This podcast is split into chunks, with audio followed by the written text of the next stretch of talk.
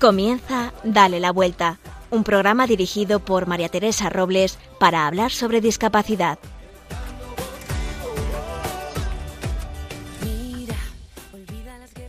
Mi tía Conchita cumplió 94 años. Hacía tiempo que no iba a verla. Mi madre, que tiene 86, me pidió que nos acercáramos a celebrar su cumpleaños. Ella es viuda y está muy sola. Las madres, tengan la edad que tengan, siempre tienen razón y nos hacen pensar. Y tanto que me hizo pensar. Mi tía Conchita cumplía años y no íbamos a dejarla sola. Eso tenía, lo tenía claro. Pero yo tenía la sensación de no tener tiempo. ¿De dónde lo sacaría? Se lo dije a mi familia y les expliqué la situación. Todos teníamos cosas importantes que hacer, muy importantes. No teníamos tiempo para dedicárselo y parecía que lo perdíamos si íbamos a verla. Esta es la sensación con la que vivimos normalmente en nuestro día a día. Preparamos una rica merienda y haciendo lo que creíamos que era un grandísimo esfuerzo, fuimos a celebrarle el cumpleaños. Allí con ella nos dimos cuenta de que los enfermos somos nosotros. Tenemos rapiditis con un poquito de egocentrismo. Todo tiene que ser ya. Las noticias cortas, los mensajes concretos, ya, ya, ya, ya. Ya no miramos a los ojos a los amigos, ni les preguntamos qué tal les va. No sabemos qué problema está pasando un hermano o en qué curso está un sobrino. Ni tampoco la vida que tuvieron nuestros mayores.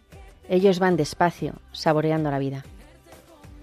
No nos damos cuenta, no me daba cuenta, que son un tesoro de incalculable valor, que tienen una riquísima vida de la que podemos aprender y que no perdemos el tiempo cuando estamos con ellos, lo ganamos.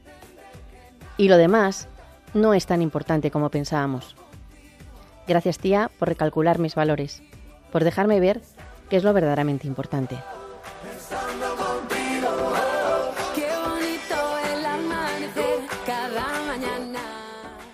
Y este programa no sería posible sin mis colaboradores.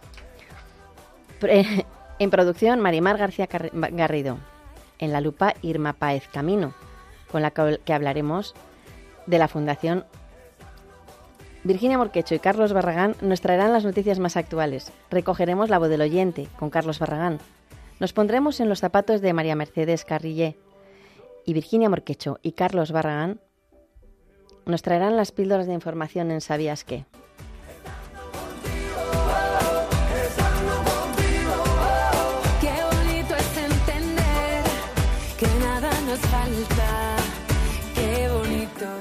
Y ahora damos paso a la lupa.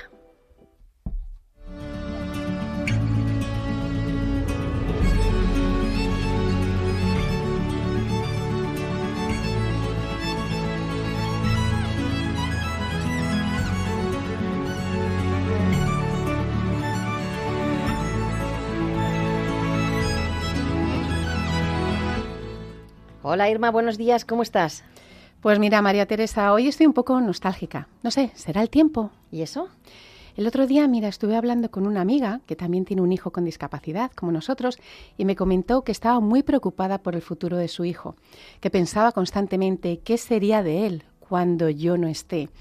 Y yo creo que eso me hizo pensar, ¿no? Y, y eso me preocupó bastante porque tú lo sabes, porque a ti te pasa como a mí, que nos preocupa el futuro de nuestros hijos y saber que las personas que tenemos con hijos con discapacidad tenemos muchas dudas abiertas y yo creo que necesitamos alguien que nos dé alguna esperanza, ¿no crees? Pues sí, una de nuestras grandes preocupaciones. Pero para eso estamos nosotras, Irma, para informar a todas aquellas personas que nos están escuchando y decirles que no están solos, que hay personas que se encargan de cuidar de estas personas cuando no tengamos a nadie. Irma, te conozco. Seguro que con esta inquietud que tienes has estado indagando. Me conoces bastante bien, María Teresa. Sí, no pude dejar de pensar en ese futuro, ¿no? En ese futuro de, las personas que tienen discapacidad.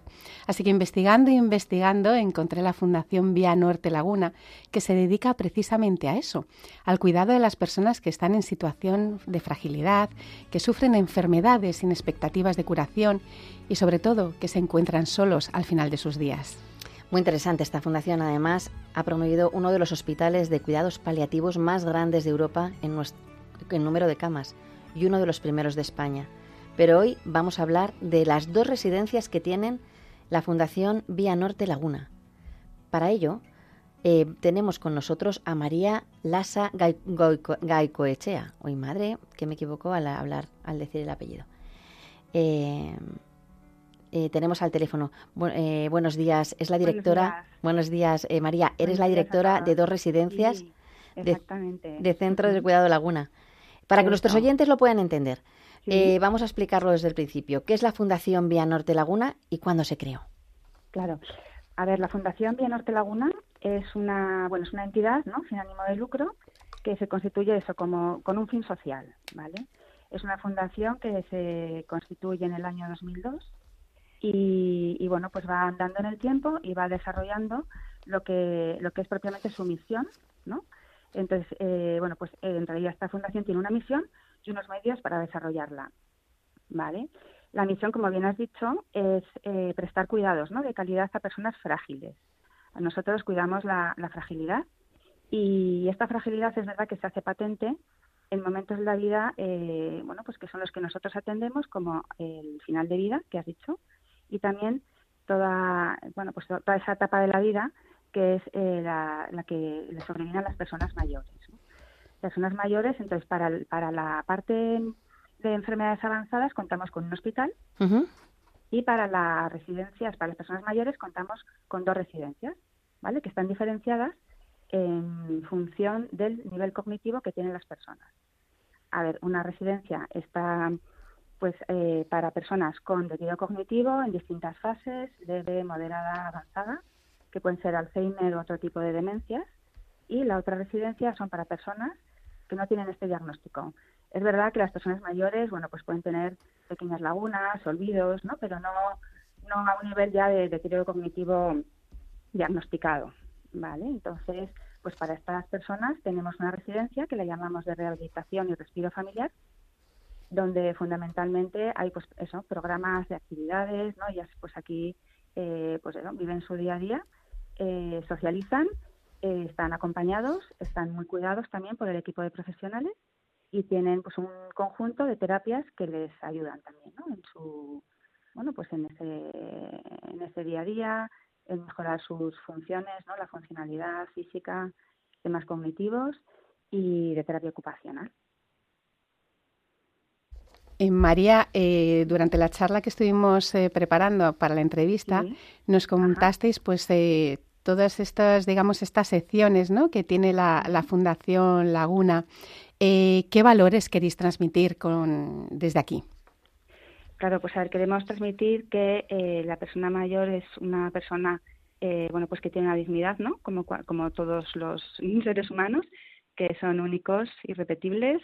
Queremos que se sientan queridos, sobre todo, que se sientan valorados, atendidos, ¿no? O sea, tenemos una realmente pues un objetivo muy claro, aparte de todos los objetivos, bueno, pues sanitarios, clínicos, ¿no? De que estén muy bien cuidados, que también sean felices, ¿no? Y, y, para eso, pues mm, tenemos también eh, un programa, ¿no? Que le hemos denominado darse cuenta, ¿no? Porque sí que queremos que, que, que con este programa queremos eso, salir al paso de la fragilidad con detalles, ¿no? con, con cuidados, con profesionalidad, y desde el conocimiento de, cada una de estas personas. Qué bonito lo que nos cuentas. Eh, a mí me, la verdad es que impresiona mucho todo el trabajo que hacéis. Y centrándonos un poquito más en las dos residencias, eh, cuéntanos un poco eh, por qué dos de residencias distintas, por qué claro. Claro. Sí, es lógico, todo el mundo se, se, lo puede preguntar, ¿no? Como en un mismo centro tenemos dos residencias. Pues mira, precisamente esto es porque porque diferenciamos ¿no? Eh, las personas que tienen deterioro cognitivo que requieren pues una atención diferente, ¿vale? Una atención diferente en cuanto a terapias, también la convivencia entre ellas es diferente, también formamos a nuestro personal pues en temas más específicos de lo que le puede sobrevenir a una persona con deterioro cognitivo, ¿no? Las dificultades que se encuentran, cómo va avanzando ese ese deterioro, cómo hay que salir al paso, ¿no? De esas situaciones y la otra persona, la otra residencia es una residencia eh, que tiene un nivel cognitivo diferente, ¿no? Son personas que socializan, interactúan, conversan entre ellos, tienen unas terapias que no tienen nada que ver, ¿no? Pues porque, porque las dinámicas son diferentes, el nivel cognitivo es diferente. Y por eso es muy importante que cada uno esté en, el que le corresponde, porque si no, tampoco se va a adaptar bien ¿no? a, su situación. Y nosotros también nos tenemos que adaptar muy bien a ellos. Claro. ¿Y, esos mm. cuidados, concretamente, en qué consisten? ¿Quién los imparte? Pues mira, los cuidados, aquí hay un equipo, un equipo eh, y que trabajamos también muy coordinados, ¿no? Entonces tenemos eh, el equipo médico, ¿no? que hay médico con enfermeras y con auxiliares de enfermería, que son eh, quienes llevan toda esa planificación de cuidados de, a nivel asistencial.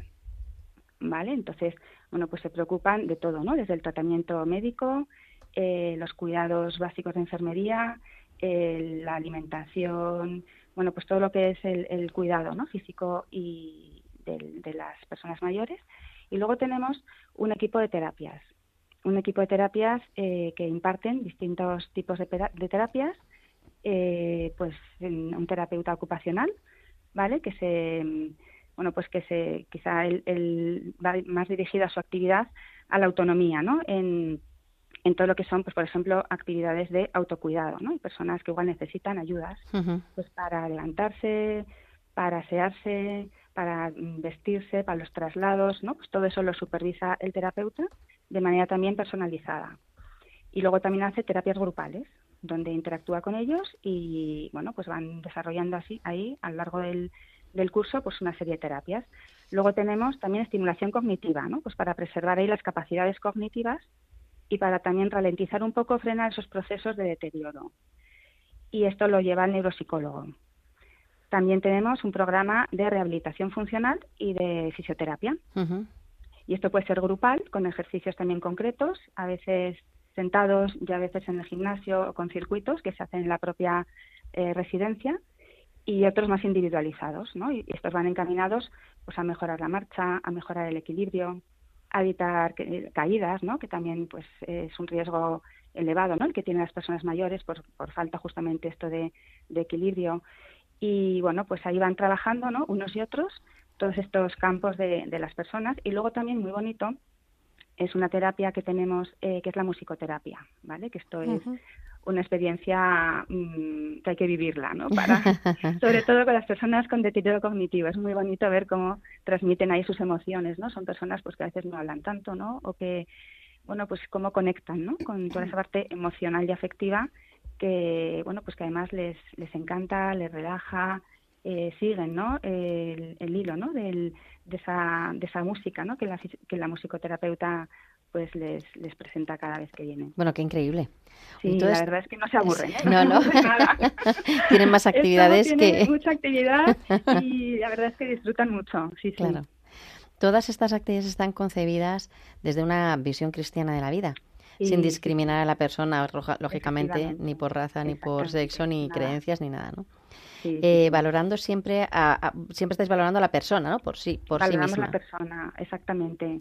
Hacemos eso, que se sienta eso mm. única, ¿no? Irrepetible. Claro. Y que, que toda cualquier cosa suya, pues nos importe mucho. Y para eso contamos con las familias, que también mm. es muy importante. Mm. Porque cuando viene una persona a nuestro centro, también viene una familia. Claro, va detrás. Exactamente. Entonces también con, con las familias pues tenemos un trato muy muy continuo, ¿no? Intentamos, mm. eh, bueno, pues que muchos tienen ahí la pena, ¿no? Que igual ellos no pueden cuidar como les gustaría, pues intentamos que ellas también formen parte de esos cuidados, que, y que no se olviden y que son ellos importantes, ¿no? De cara a su familiar. Me encanta este, este, este esto me encanta, porque es verdad que es una realidad, no vienen solos. Es una realidad. Vienen con su mochila de su familia. Efectivamente. Mm. y para los residentes es muy importante, ¿eh? La familia, es la presencia de la familia. Claro. Porque son sus referencias, sus raíces, y, es muy importante ¿no? que los vean presentes en su vida. Oye, ¿por qué es tan importante el valor trascendente de la vida en estos momentos? ¿Y qué acogida tiene?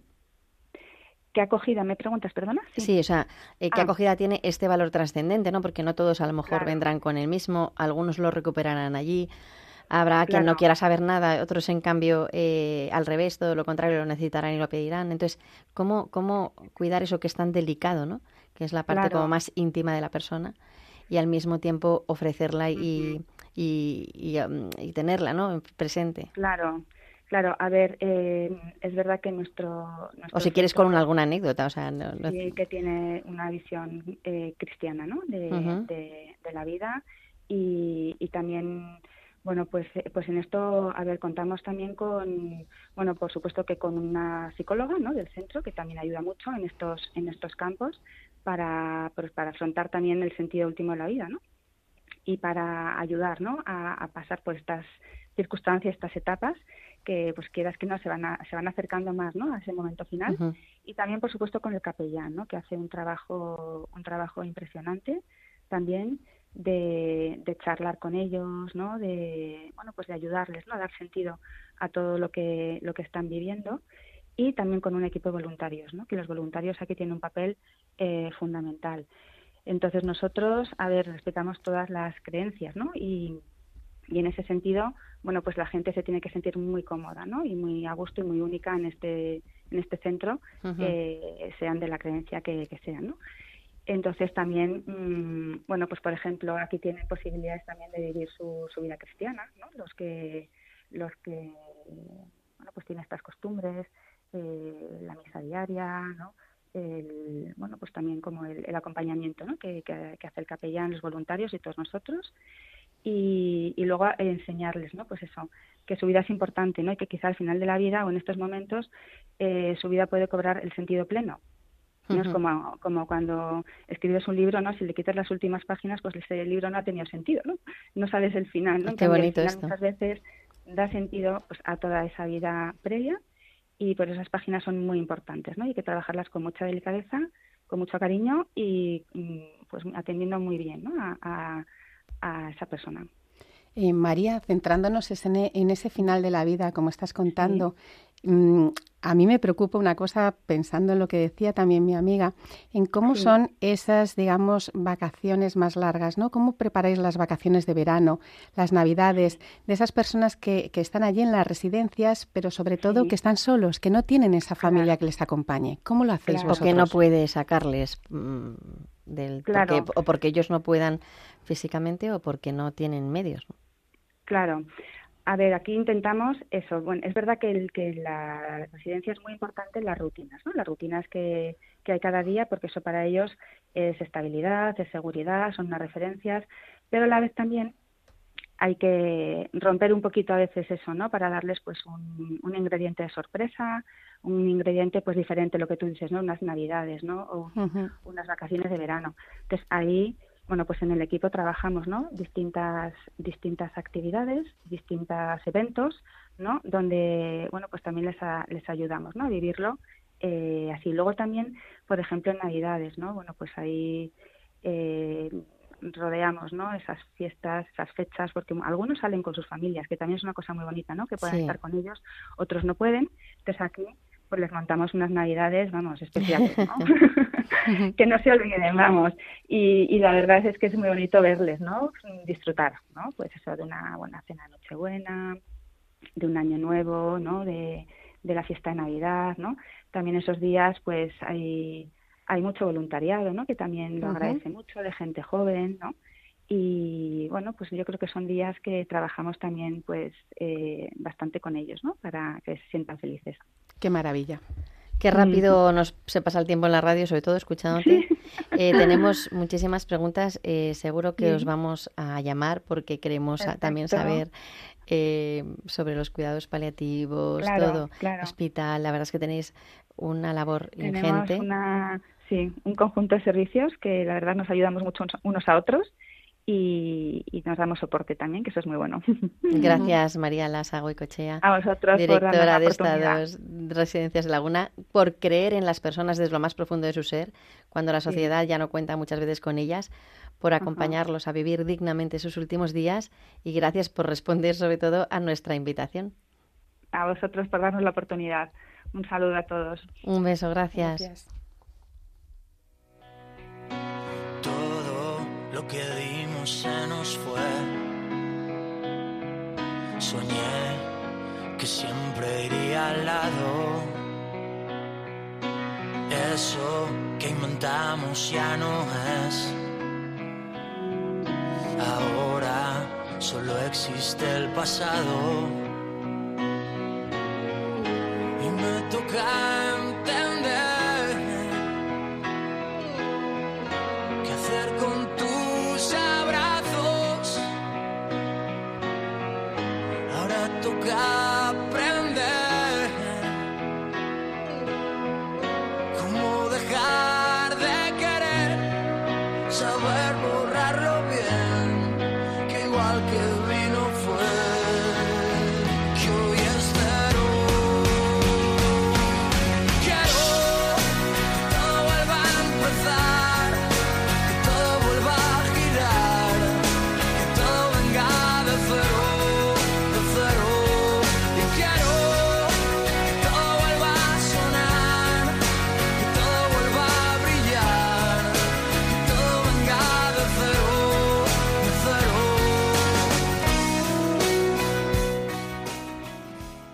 Irma, y ahora sí que le puedes decir a tu amiga que se quede tranquila al pensar en el futuro de su hijo.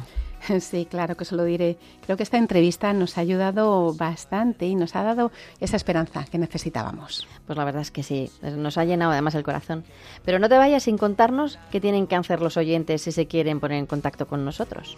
Claro, vosotros también queréis hablar de vuestra fundación, asociación, trabajo o de vosotros mismos, siempre y cuando tengáis relación con el mundo de la discapacidad, ya sabéis que este es vuestro espacio.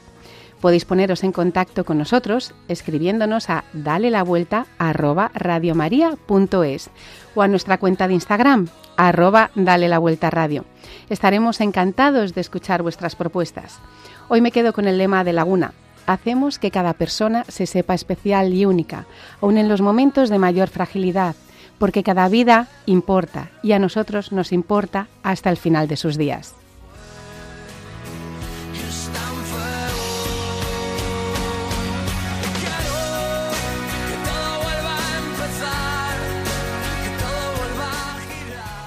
Muchas gracias Irma, nos vemos dentro de 15 días. Hasta dentro de 15 días. Adiós.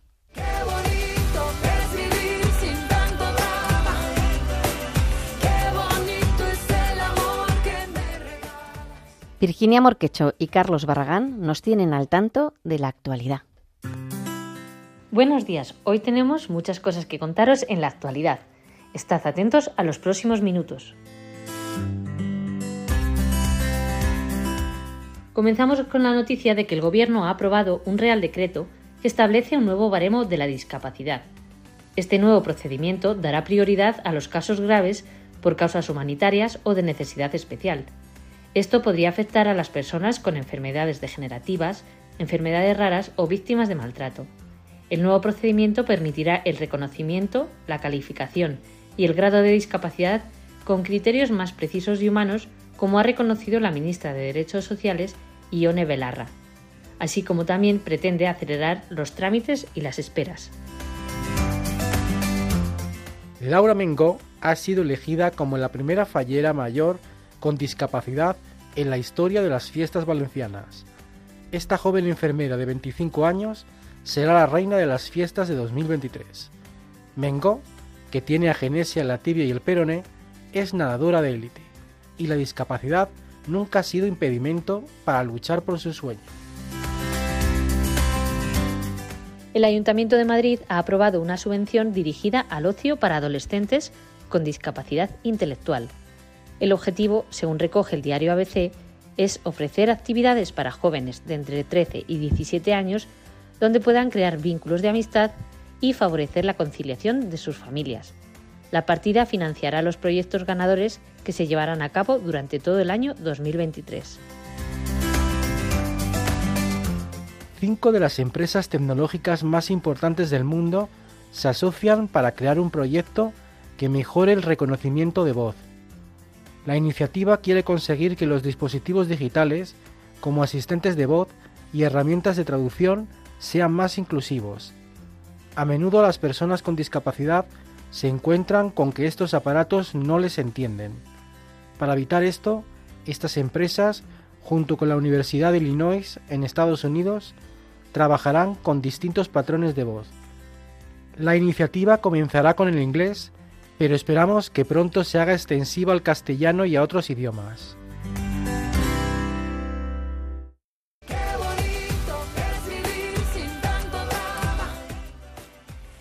Y Carlos Barragán no se va porque va a contarnos cuáles han sido vuestros mensajes esta semana.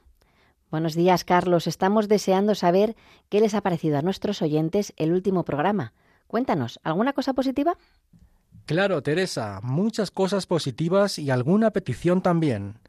Hemos recibido varios mensajes en el correo electrónico para agradecernos que demos visibilidad a asociaciones como Talita, a cuyo fundador y presidente, Felipe Calvo, entrevistasteis el pasado día. Silvia de Madrid y Jorge de Oviedo nos han comentado la gran ayuda que esto supone para las familias. También en redes sociales nos han hecho llegar algunos oyentes como Antonia, Marta o Manuel de Sevilla, lo que han disfrutado al escuchar a una madre con tanta fuerza como la protagonista de Ponte en mis zapatos, Marta de la Fuente. Y por último, terminamos con dos cosas, una petición y una felicitación. La petición es que hablemos con algún deportista con discapacidad y lo segundo es que nos dan la enhorabuena por el programa varios oyentes nuevos. Claro, Teresa. Pues tomamos nota de las sugerencias, aunque tenemos que recordar que ya hemos hablado con algún que otro deportista. Pero no descartamos volver a hacerlo y agradecemos a nuestros oyentes que disfruten con el contenido de Dale la Vuelta. Muchas gracias, Carlos. Nos vemos en dos semanas. Mira, olvida las guerras perdidas. El tiempo sana las heridas. Que todo lo que se ha bailado, eso nadie te lo quita. Los muros solo son mentira. La tierra no está dividida. ¿De qué nos sirven las fronteras cuando no haya vida? Perder no quiero.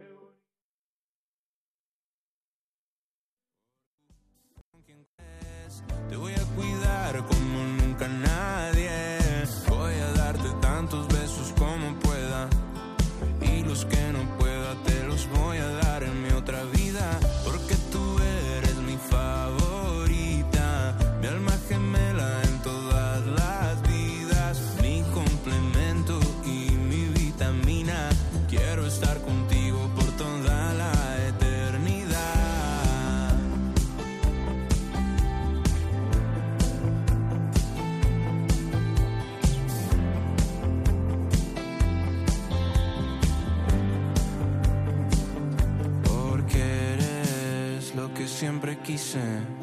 Solo tú tienes lo que soñé. Déjame decirte que eres la luz que alumbra los días en el mundo y nadie sabe que eres tú.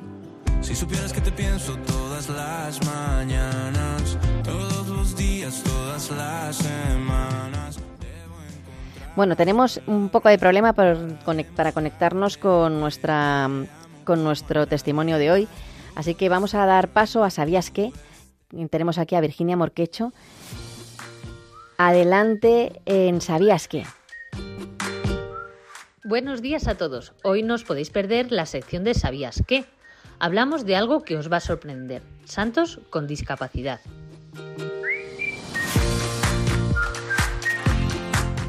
¿Sabías que hay algunos santos que tenían discapacidad? Los santos eran personas como tú y como yo, ya fueran niños o personas mayores, tenían hambre, se reían con las bromas de sus amigos o disfrutaban con la música. Y cómo no, algunos también tenían distintas capacidades. Varios nacieron con ellas y otros las adquirieron por alguna enfermedad o por accidente.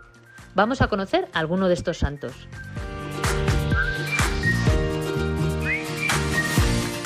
¿Conoces a Santa Margarita de Chita di Castello, la santa que nació invidente? Claro, Margarita nació en 1287 en el castillo italiano de Metola, donde sus padres eran unos importantes nobles. La pequeña nació ciega y con distintas malformaciones en la columna, el brazo y la pierna. Esto no fue aceptado por sus padres, que la encerraron en una celda para ocultarla del mundo. La pequeña recibió esta decisión sin rebelarse, manteniendo siempre su serenidad. Después de ser abandonada por sus padres, Margarita fue acogida por un matrimonio que la cuidó y la ayudó en su amor a la oración. Se dedicó a la formación y educación cristiana de los hijos de sus tutores. Ayudaba a todo aquel que acudía a ella para buscar consuelo, y en más de una ocasión protegió a sus amigos de graves peligros. También se ocupó de los pobres de la ciudad. Murió con 33 años y a pesar de su discapacidad, fue una gran, una gran ayuda para muchas personas. Otro santo es San Ignacio de Loyola. No me digas que este santo tan conocido también tenía discapacidad. Pues sí, aunque no todo el mundo lo sabe. San Ignacio, que era el menor de trece hermanos, nació en Loyola hace algo más de 500 años. Durante una batalla cerca de Pamplona, una bala de cañón le pasó entre sus dos piernas, rompiéndole una e hiriéndole la otra. Esto hizo que tuviera que estar mucho tiempo en cama, donde se aficionó a leer libros de santos y a desear imitar su vida, la oración. Vamos, que se puede decir que su discapacidad fue el inicio de su conversión. Pues algo así, sí. Y lo mejor es que su discapacidad física no fue un obstáculo para todo lo que hizo como fundador de la Compañía de Jesús, para sus peregrinaciones, para escribir libros, ser sacerdote y convertirse en uno de los santos españoles más conocidos. Hay algunos ejemplos más, como el de la venerable Antonieta Meo, una niña a la que un osteosarcoma la dejó sin pierna, pero que escribía unas preciosas cartas a Jesús y a María. O el de San José de Cupertino, del que se piensa que tuvo discapacidad intelectual, aunque no se sabe con seguridad. Lo que sí es cierto es que este fraile napolitano es el patrono de las personas con discapacidad intelectual. Y hasta aquí la sección más curiosa de Dale la Vuelta. Hasta el próximo programa.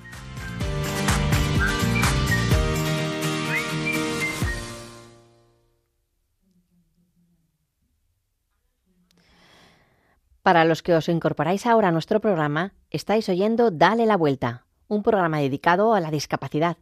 Y ahora damos paso a la sección de Ponte en mis zapatos. Porque eres lo que siempre quise. Solo tú tienes lo que soñé. Déjame decirte que eres la luz que alumbra los días en el mundo y nadie sabe que eres tú. Solo quiero que sepas que cuando necesites un abrazo o simplemente alguien con quien compartir un rato, alguien que te escuche cantar, alguien de quien te puedas volver a enamorar.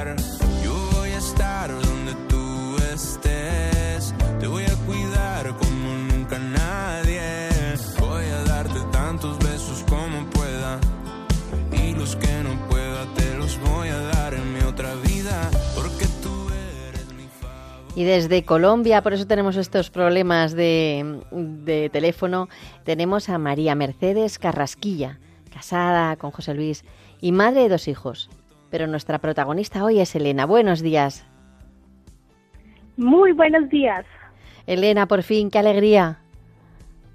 Uy, Elena, ¿Cómo Mar- has eh? Mercedes. Oye, es que estoy nerviosa porque... Pero como soy la voz de soy la voz de Elena, entonces también me puedes decir Elena. Oye, veo que hay un poquito de retardo, así que voy a esperar un poquito cada vez que contestes para que te llegue mi pregunta y no nos solapemos. vale. Bueno, Elena tiene síndrome de Red y como comentábamos en el anterior programa, es el mes de la concienciación del síndrome de Red junto con el del síndrome de Down. Pero como es una enfermedad rara, casi nadie la conoce. Y nadie mejor que María Mercedes para contárnoslo por medio de su preciosa niña Elena. Cuéntanos un poco qué es el síndrome de Red, primero, para que sepan, la gente se centre en lo que, en, en qué, a qué enfermedad te has enfrentado. Perfecto. Entonces, el síndrome de Red es una mutación que se da en el gen MECP2, que está en el cromosoma X, por lo tanto afecta en su mayoría a las mujeres. Este gen, el, M- el MECP2, es un, digámoslo de alguna manera, un interruptor que hace que se enciendan y se apaguen otros genes que hacen posible que el neurodesarrollo eh, sea un, ne- un neurodesarrollo normal. Al, al estar alterado, pues muchas o casi todas las funciones neurológicas se ven afectadas, como por ejemplo el habla, eh, tienen epilepsia, eh, tienen problemas de respiración, problemas cardíacos, en fin, es como si viviera la persona con eh, parálisis cerebral, Alzheimer, Parkinson, estar atrapado dentro de su propio cuerpo y no poder decir y hacer las cosas que ellas quisieran hacer. Todo junto y todo mezclado. Pero me imagino que Todo esto no, no, no lo sabrías nada más nacer, ¿no? ¿Cómo fue el embarazo? Eh, fue un embarazo completamente normal, eh, muy feliz, con mucha ilusión y Elena pues nació como cualquier otra niña, pero a medida que pasaba el tiempo eh, sí nos dábamos cuenta que había cosas que no estaban siendo entre comillas normales eh, y de un momento a otro, entre los 6 y los 18 meses, ellas empiezan a retroceder en lo que han aprendido. Ella decía algunas palabras y de un momento a otro dejó de decirlas. Mm. Era verla como apagándose lentamente y echar para atrás todo lo que ya podía hacer. Y en ese momento todavía no sabías qué era el síndrome de Red, No ni cómo atajar todo esto, ni nada. cómo ayudarla, ¿no? nada, no sabíamos nada. Estuvimos eh, desde el principio en terapias de fonoaudiología, pues, terapia de lenguaje, terapia ocupacional. eh, nadie nos daba un diagnóstico. Eh, empezó como si ella tuviera un, un problema de audición. Usó audífonos durante seis meses, pero yo sentía que Elena estaba oyendo bien revisaron nuevamente unos exámenes neurológicos y nos dijeron que, te- que ya estaba oyendo perfecto, que era un tema de maduración de la conexión eh, cerebro-oído. Seguimos en terapias, nada pasaba, no avanzaba. eh, pasaron los años, yo sintiendo pues que no tenía respuestas, eh, sintiendo mucha culpa Claro. de que yo hubiera podido haber hecho algo que hubiera causado eso en Elena. Esto me gusta que lo nombre. digas, ¿eh? Porque nos pasa a muchas madres. eh, cuando pasa algo en uno de los hijos, pensamos que algo hemos hecho mal en el embarazo, ¿verdad? Correcto. el sentimiento de culpa es, es muy grande eh, y más pues al no, no tener una respuesta, no entender qué es lo que está pasando, no ver a ninguna niña alrededor nuestro con las mismas características eh, que Elena, era, era muy, muy duro. Fue Mm. eh, un duelo Claro, qué horror, sí. que todavía se sigue viviendo Claro. con ciertas eh, ciertos acontecimientos que deberían ser normales y, y vivirse de alguna forma muy normal eh, para nosotros es como un recordatorio de que Elena no está bien Claro. entonces Oye, creo que tiene incluso muchas etapas creo que incluso fuisteis a Estados Unidos, ¿no? Que Correcto. Tuvimos la bendición y la fortuna de poder ir durante dos años, cada seis meses, a un centro de desarrollo para niños, eh, tratando de encontrar respuestas y una mejora en Elena. Y todavía seguíamos sin saber qué era lo que estaba pasando. Eh, tuvimos que trabajar muy fuerte durante dos años, donde yo me dedicaba exclusivamente a hacer las terapias de Elena. Eh, yo soy mamá también de, de un niño mayor que ella, tiene Ujú. 12 años, Pedro, y también nuevamente el sentimiento de culpa estaba presente porque era o dedicarme al 100% para sacar adelante a Elena o darle tiempo también a, a mi otro hijo. Eh, Claro. Bueno, era una lucha interna complicada. Oye, ¿y, y cuándo, cuándo tuviste por fin diagnóstico? Que eso alivia bastante. Sí, el diagnóstico lo recibimos en el 2019. Eh, nosotros debimos cambiarnos de ciudad por el trabajo de mi marido y volviendo a armar mi pool de médicos, eh, nos dijeron, fue la primera vez que nos dijeron, yo creo que lo que Elena tiene es síndrome de Rett. Y yo quedé eh, con la mente en blanco, nunca había oído ese nombre. claro. Eh, y efectivamente le hicieron exámenes genéticos y a los tres meses nos llegó el resultado que era positivo para la alteración en el gen MECP2. Bendito cambio de ciudad. Entonces, la verdad es que las cosas nunca pasan porque sí. ¿eh? Exacto. Correcto, así es todo en la vida. Nos damos cuenta después de por qué pasaron las cosas. Esto, eh, la verdad es que eh, anima mucho porque a veces cuando crees que estás muy hundido, de verdad, a veces sale la respuesta. Vuestra hija seguía teniendo síndrome de red, pero por lo menos ya sabíais que había que, o por dónde podíais hacer, ¿no? Pero mm, mm, tú te sentías acompañada. ¿Había alguna asociación o algo que pudiera ayudarte? Absolutamente nada. Aquí, pues es, este síndrome, digamos, se, se descubrió recientemente, solamente hasta el año 99 descubrieron que el causante de este síndrome era este gen específico, entonces al ser tan tan reciente todo, es más difícil que haya conocimiento Claro. eh, y adicionalmente se confunde mucho algunas de las, por decirlo de alguna manera, síntomas se confunden con el autismo, eh, pero yo no encontraba casi niñas que tuvieran autismo, entonces me sentía además más sola aún, Claro. no encajaba en ningún lado. Mm. Solamente cuando empecé a investigar teniendo ya el resultado, empecé, ahí sí, bendito Google, encontré en España eh, una asociación muy grande del síndrome de Rett y empecé a ver niñas que se parecían a Elena. Entonces entendí pues que yo no había hecho absolutamente nada para que pasara lo que pasó, que no estaba sola, que existen más familias que viven circunstancias muy similares a las que vivimos nosotras porque no todas las niñas con síndrome de Rett eh, están afectadas en la misma manera. Claro.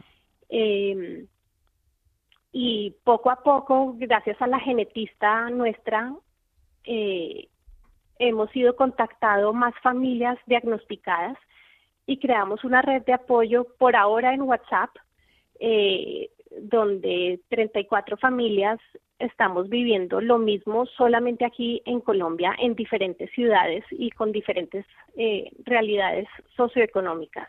Qué bonito lo que consigue Elena, ¿verdad? Porque por medio de ti eh, reunir a estas familias y que todas os sentáis acogidas, ¿no? Y, y poder eh, ayudaros unas a otras. Creo que esto es fundamental para, para poder avanzar, para poder investigar y para, y para sentiros mm, acompañados.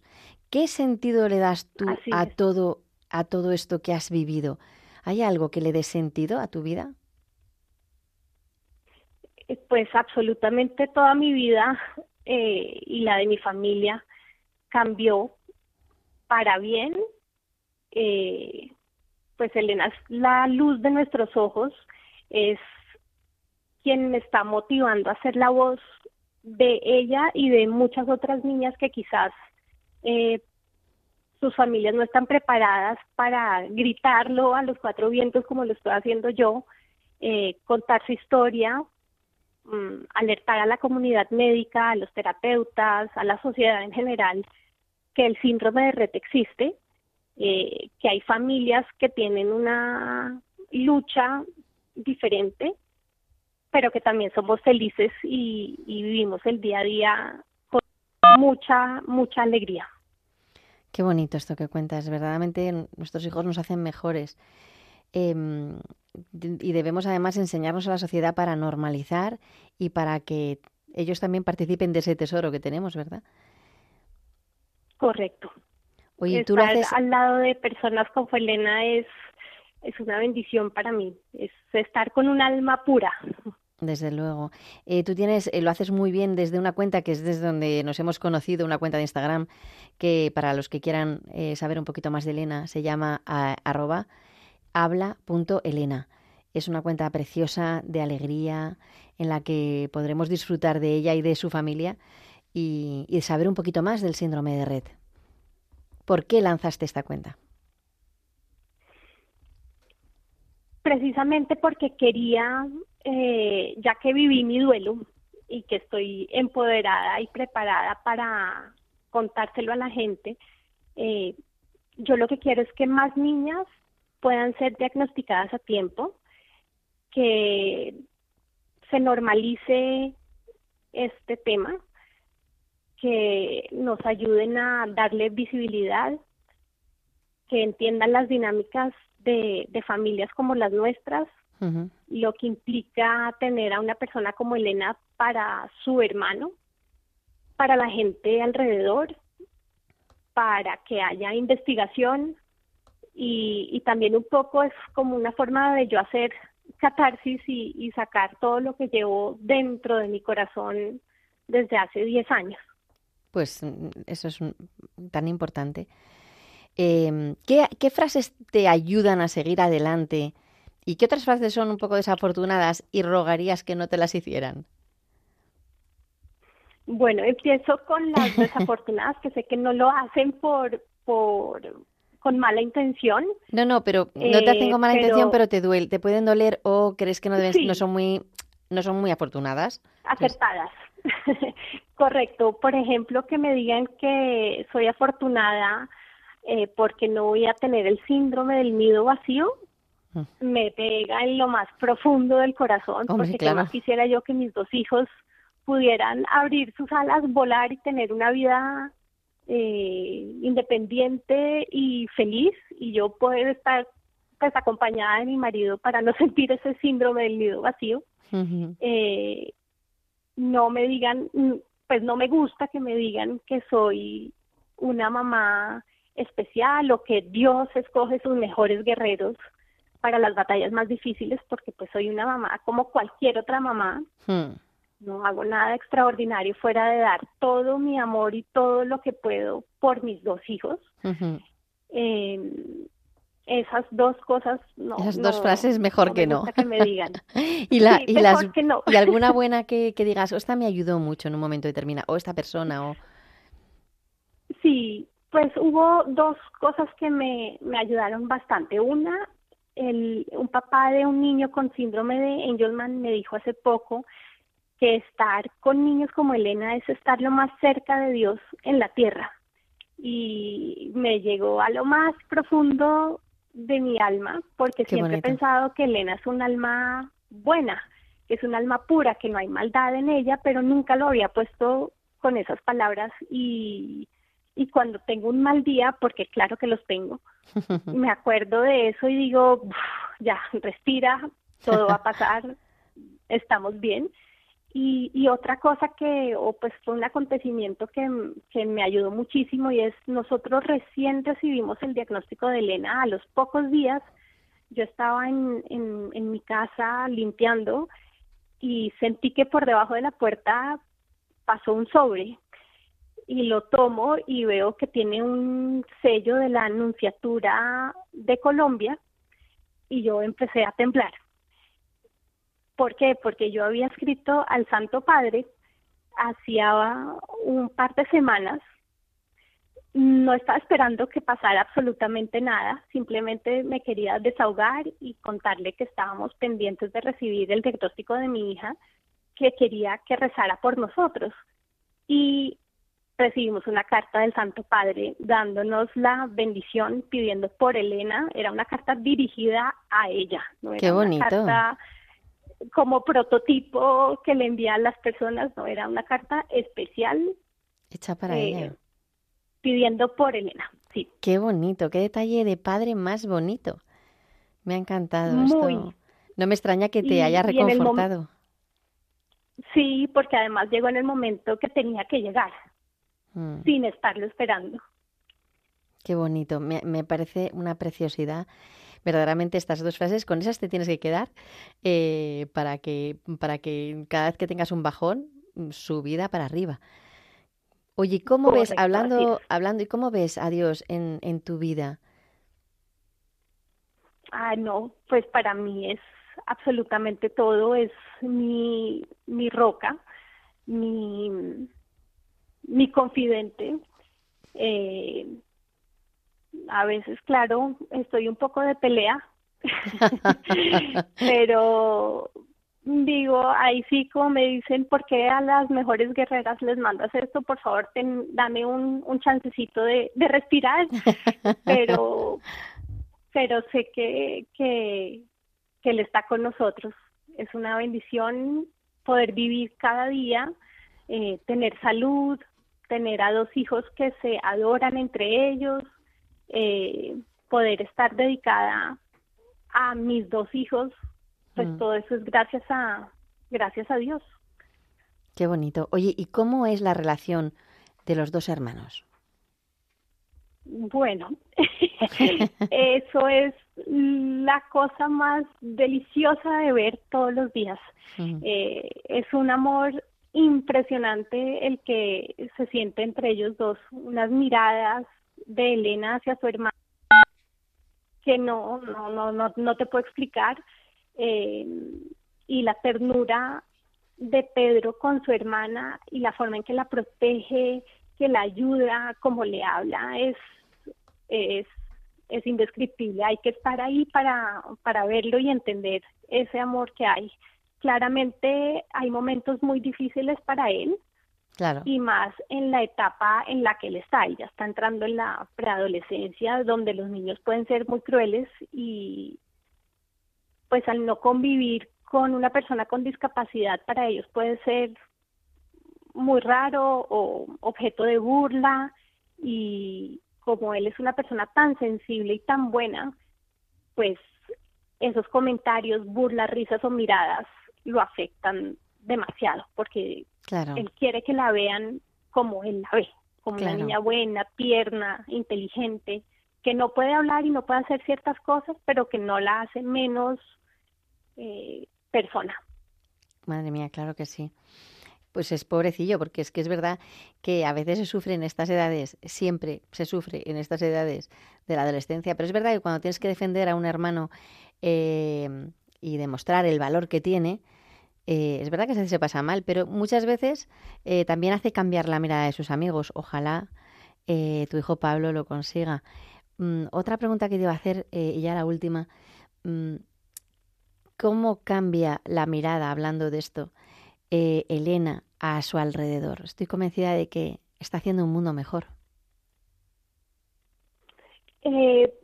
Yo estoy completamente de acuerdo contigo. Para mí, Elena nos hace ser mejores personas eh, solo al ser más empáticos con los demás. Ya siento que estamos haciendo una diferencia. Eh, ponernos en los zapatos, como tú dices, de otro es, es muy importante y más en estos momentos donde la gente va muy enfocada es en ser exitosa, en hacer sus cosas. Eh, Elena nos, nos acude para, para pensar en los demás, eh, para vivir el día a día con agradecimiento, no pensar tanto en el futuro porque no, no sabemos qué va a pasar mañana. Eh, y, y, vivir la vida con, con alegría y con esperanza. Qué bonito, María Mercedes. Bueno, muchísimas gracias. Se nos ha echado el tiempo encima. Eh, creo que, que tienes mucho que contar.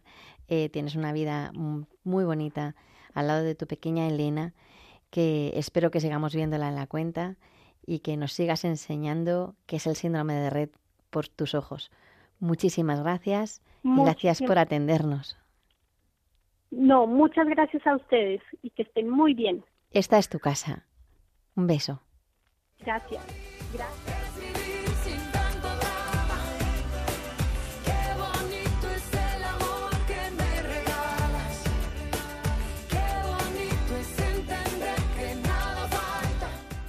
Y hasta aquí el programa de hoy.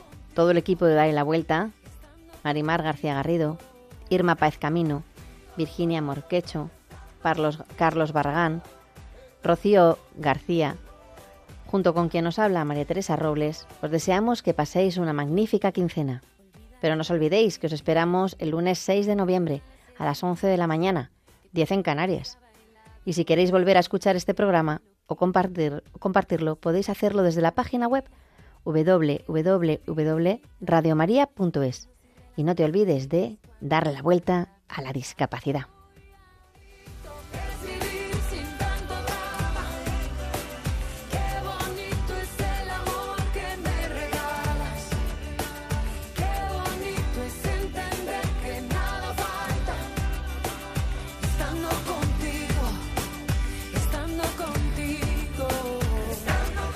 Concluye así en Radio María, Dale la Vuelta, un programa dirigido por María Teresa Robles para hablar sobre discapacidad.